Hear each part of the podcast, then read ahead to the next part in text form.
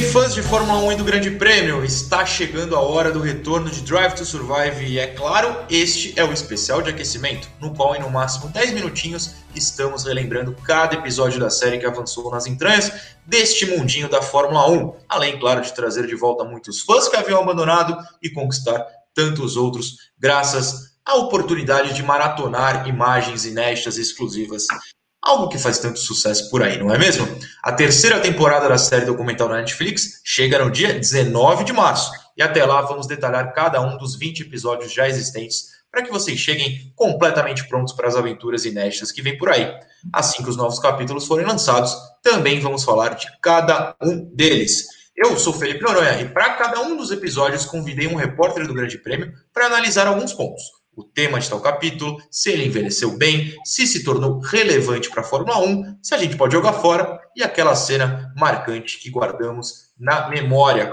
O antepenúltimo episódio da série até aqui se chama Dança das Cadeiras, no original Musical Chairs, e foi escolhido por Vitor Fázio.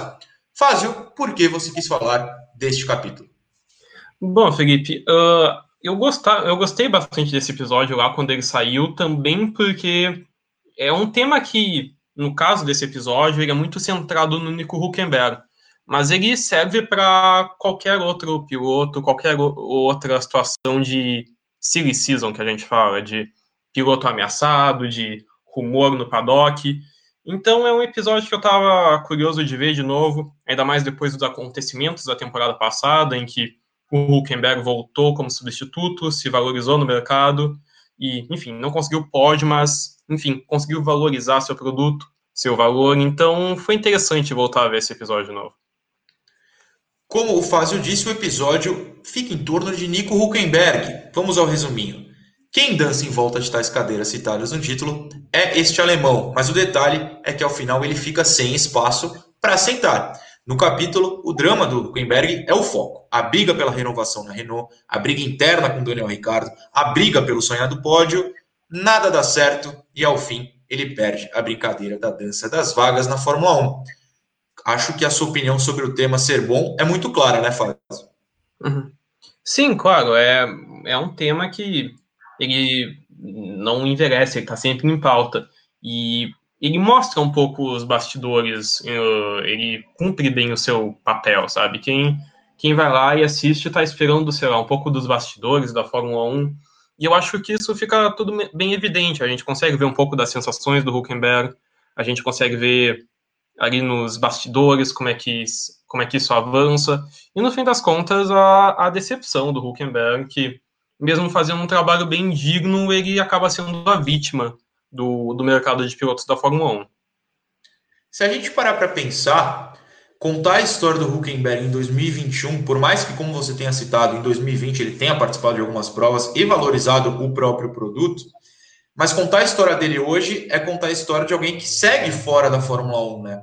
Nesse sentido, você acha que se torna relevante? Porque, assim, é óbvio, o que você falou é perfeito. A Silly Season é mostrada de uma forma muito até didática, então isso envelheceu bem. Mas contar um, um Huckenberg como um personagem importante e agora, dois anos depois, ele sequer está na Fórmula 1, você acha que continua relevante?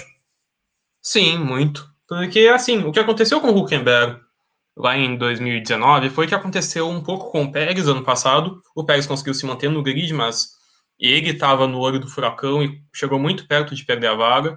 E vai acontecer de novo esse ano. Ainda mais porque a gente está falando de uma categoria que agora tem uns pilotos de idade muito avançada. A gente tem o Raikkonen, o Alonso já lá na casa dos 40 anos. E a gente também também o Hamilton, que está mais próximo da aposentadoria. Então, tu sempre vai ter esses pilotos saindo e abrindo uma briga enorme entre outros pilotos para querer esse lugar ao sol.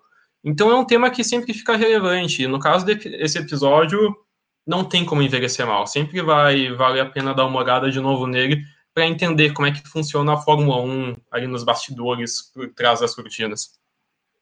Olha, esse episódio tem muitas cenas bacanas, né? Para você, qual ou quais, claro, se destacam?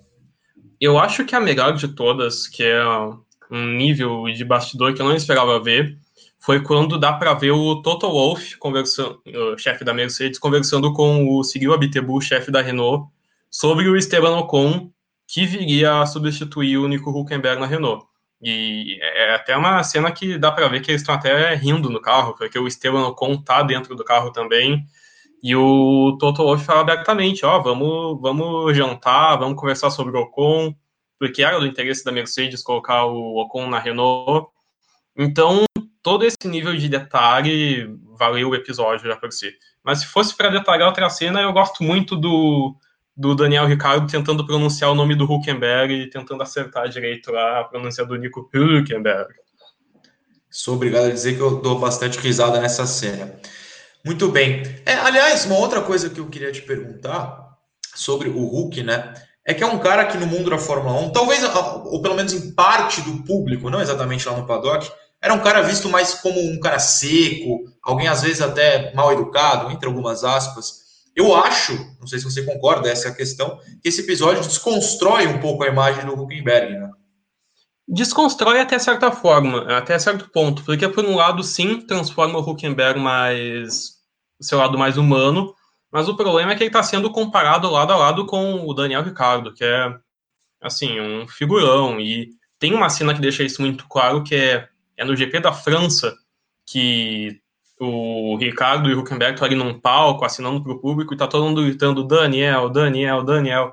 Então, o Huckenberg tem sim seu lado humano, mas o que a sensação que me passou esse episódio foi de que mesmo tentando se abrir, mesmo tentando ter esse lado humano, ele acabava ofuscado pelo Ricardo tanto dentro quanto fora das pistas. Então, esse é, esse é o lado meio triste da história do Huckenberg nesse episódio, eu diria. Sou obrigado a concordar. Porém, como já presenciei algumas cenas de Huckenberg no paddock de Interlagos, pena é uma palavra que eu não usaria neste caso. Obrigado, Alfázio, pois estamos chegando ao fim desta série. No próximo episódio de nosso aquecimento Drive to Survive, vamos falar do episódio 9 da segunda temporada, o penúltimo: Sangue, Suor e Lágrimas. Até lá!